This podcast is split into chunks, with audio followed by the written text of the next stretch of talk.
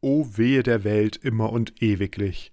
Da werden täglich Kinder geboren und wachsen bei uns auf, und ist leider niemand, der sich des armen jungen Volks annehme und es leite. Da lässt man's gehen, wie es geht.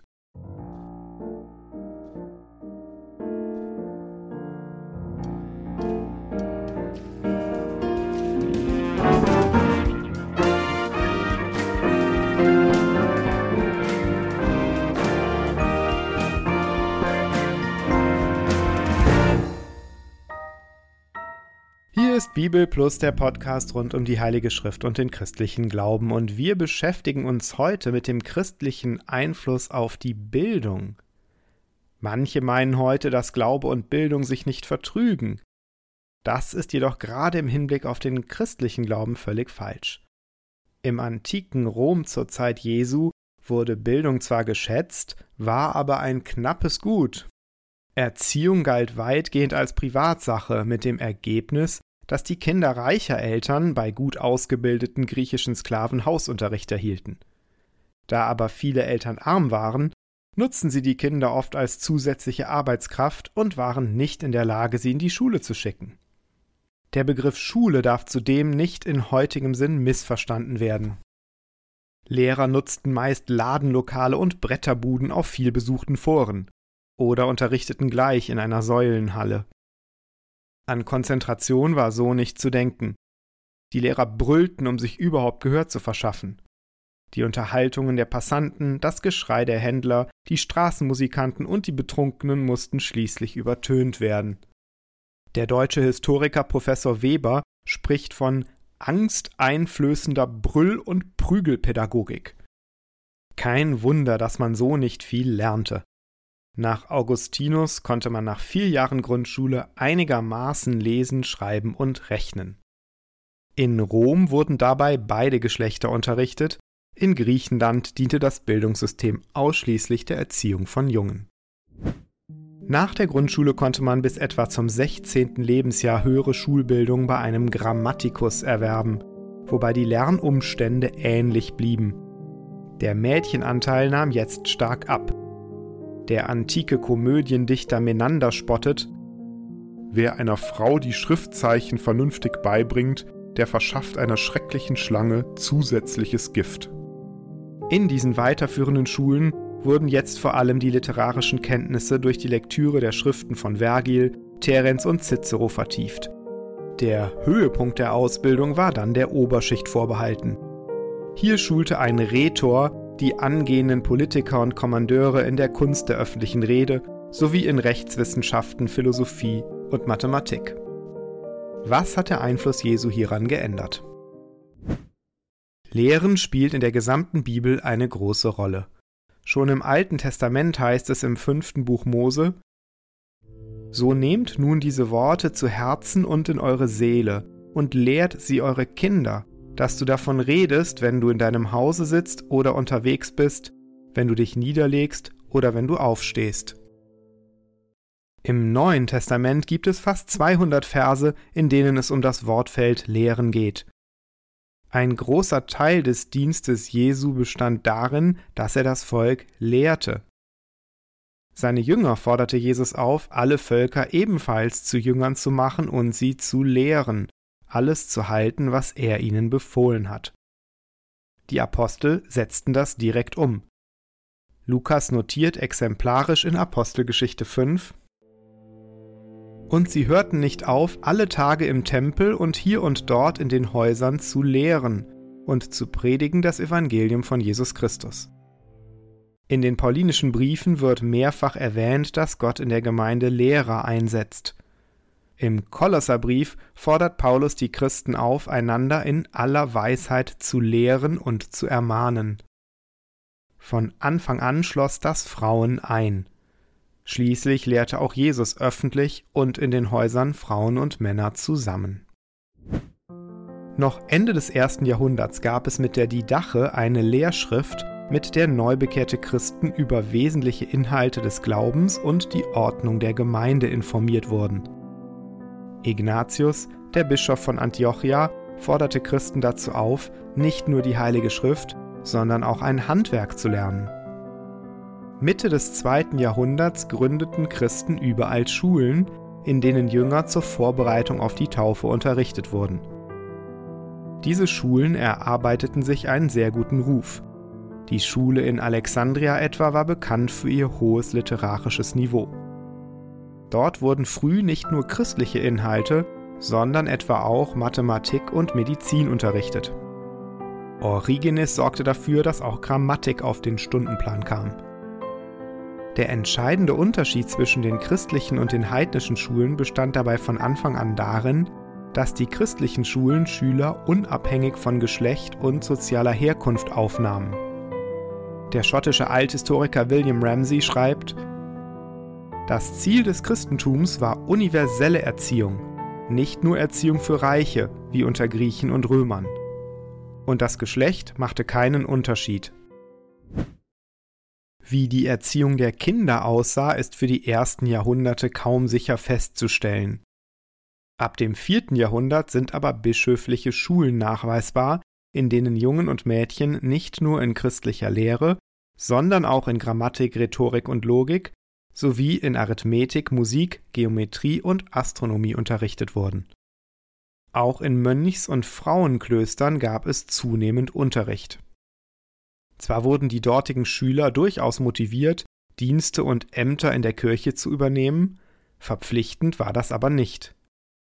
Fairerweise muss dabei festgestellt werden, dass Mädchen auch in kirchlichen Schulen oft noch unterrepräsentiert waren, was überwiegend mit den gesellschaftlichen Erwartungen zu tun hatte. Gleichwohl stand ihnen der Weg zur Bildung offen und wurde auch gefördert. Leonardo Bruni etwa, päpstlicher Sekretär und Staatskanzler von Florenz, legte ein Bildungsprogramm auf, in das er Frauen ausdrücklich mit einbezog. Auch wenn damit frühzeitig die Tendenz der Christen erkennbar war, Bildung für alle Menschen zu ermöglichen, verhalf letztlich erst die Reformation dieser Idee zum Durchbruch.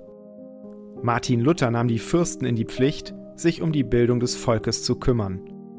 Er verfasste 1524 ein Mahnschreiben an die Ratsherren aller Städte deutschen Landes, dass sie christliche Schulen aufrichten und halten sollen, aus der auch das Eingangszitat stammt.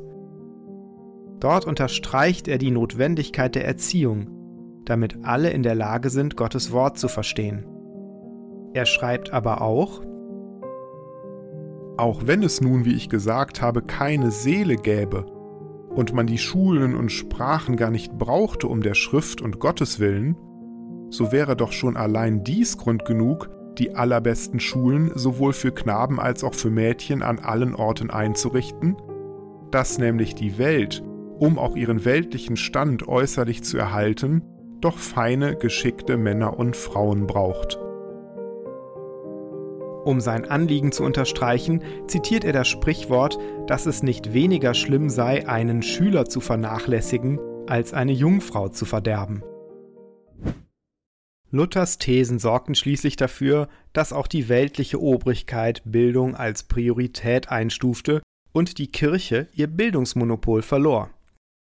Philipp Melanchthon, ein Mitstreiter Luthers, wird heute auch der Lehrer Deutschlands genannt weil er sich wie kein zweiter für eine Reform des Bildungswesens einsetzte. Seine Studienpläne und Schulbücher wurden im protestantischen Deutschland und selbst im Ausland als Standardwerke geführt. Auch Johannes Bugenhagen, ein weiterer Reformator, war federführend bei der Einrichtung und Organisation des Schulwesens.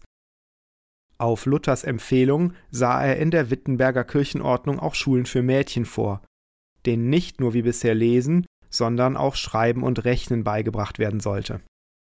Johannes Sturm, ein deutscher Pädagoge, griff Melanchthons Idee auf und beeinflusste das europäische Schulsystem maßgeblich. Und schließlich war auch Johann Amos Comenius, der größte Pädagoge des 17. Jahrhunderts, von Luther inspiriert. Er entwarf das Ideal einer lebensnahen, freundlichen Schule, die insbesondere auch Armen offen stand und die er als heiteren Tummelplatz des Geistes beschrieb. In seiner tschechischen Heimat setzte er diese Vorstellungen in einer eigenen Reformschule um. Als Ziel seines Unterrichts formulierte er Die Menschen werden Menschen, wenn die Schulen es sich angelegen sein lassen, Menschen auszubilden, die an Geist weise, in ihren Handlungen geschickt und von Herzen fromm sind. Ein weiter Weg von der Brüll- und Prügelpädagogik der Antike, inspiriert von Jesus. Auch die Institution Universität hat christliche Wurzeln.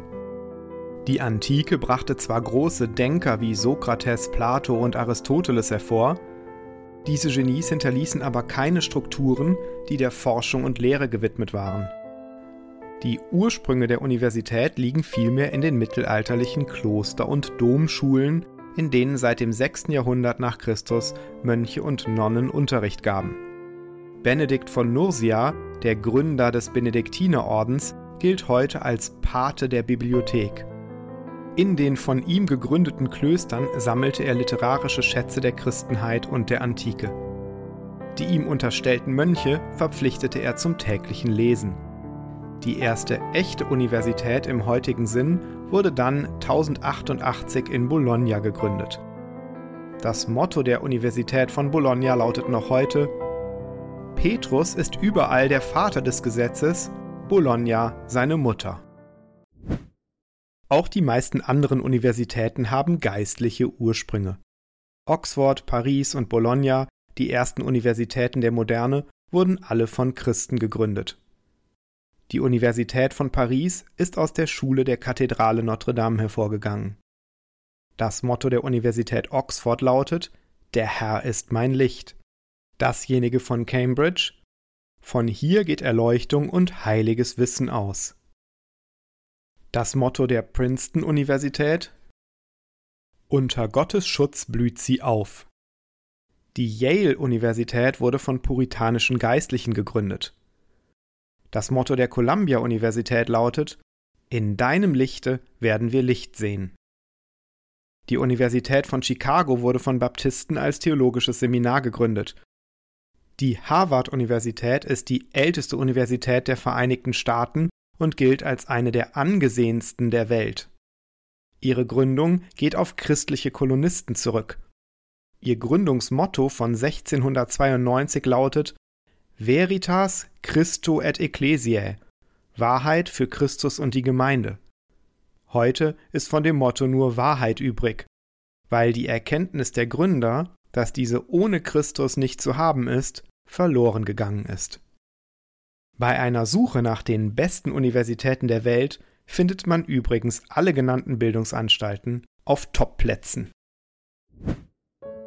Noch heute gibt es einen deutlichen Zusammenhang zwischen Bildung und christlichem Glauben. Der indische Philosoph Vishal Mangalwadi zum Beispiel erklärt in seinem Buch Der Mitte, dass Mizoram, der größte christliche Bundesstaat Indiens, mit 98 Prozent den höchsten Alphabetisierungsgrad aufweist. In Kerala, dem Staat mit der zweithöchsten Alphabetisierungsquote, lautet das Wort für Schule Palikudam, was das Gebäude neben der Kirche bedeutet. Mangalwadi stellt fest, dass es zwar auch in Indien brillante Persönlichkeiten gab, dass aber dort niemand auf die Idee kam, die Welt zu erforschen und Wissen weiterzugeben. Die dortigen Gurus besaßen vielmehr das religiöse Bestreben, ihren Verstand auszulöschen. Mangalwadi schreibt, um dies zu erreichen, legten sie sich auf Nägel, begruben sich selbst oder saßen mit Mist und Asche bedeckt in der Ecke, um bewusstseinsverändernde Drogen rauchend den Weg zur Erleuchtung zu suchen. Mit dieser Philosophie sahen sie keinen Sinn darin, Wissen über die Welt zu sammeln. Dieser kurze Rundgang durch die Bildungsgeschichte sollte deutlich gemacht haben, dass ein großer Teil der Errungenschaften, die wir heute als selbstverständlich ansehen, auf das Vorbild Jesu und seine Lehren zurückgehen. Bildung für alle ohne Rücksicht auf Status, Herkunft oder Geschlecht, die Wertschätzung des Wissens und der Forschung sind ohne den christlichen Einfluss so nicht denkbar. Das gilt im Übrigen auch für die Zeit nach der Schule. Wie der Einfluss Jesu die Arbeitswelt verändert hat, darüber sprechen wir beim nächsten Mal hier bei Bibel Plus.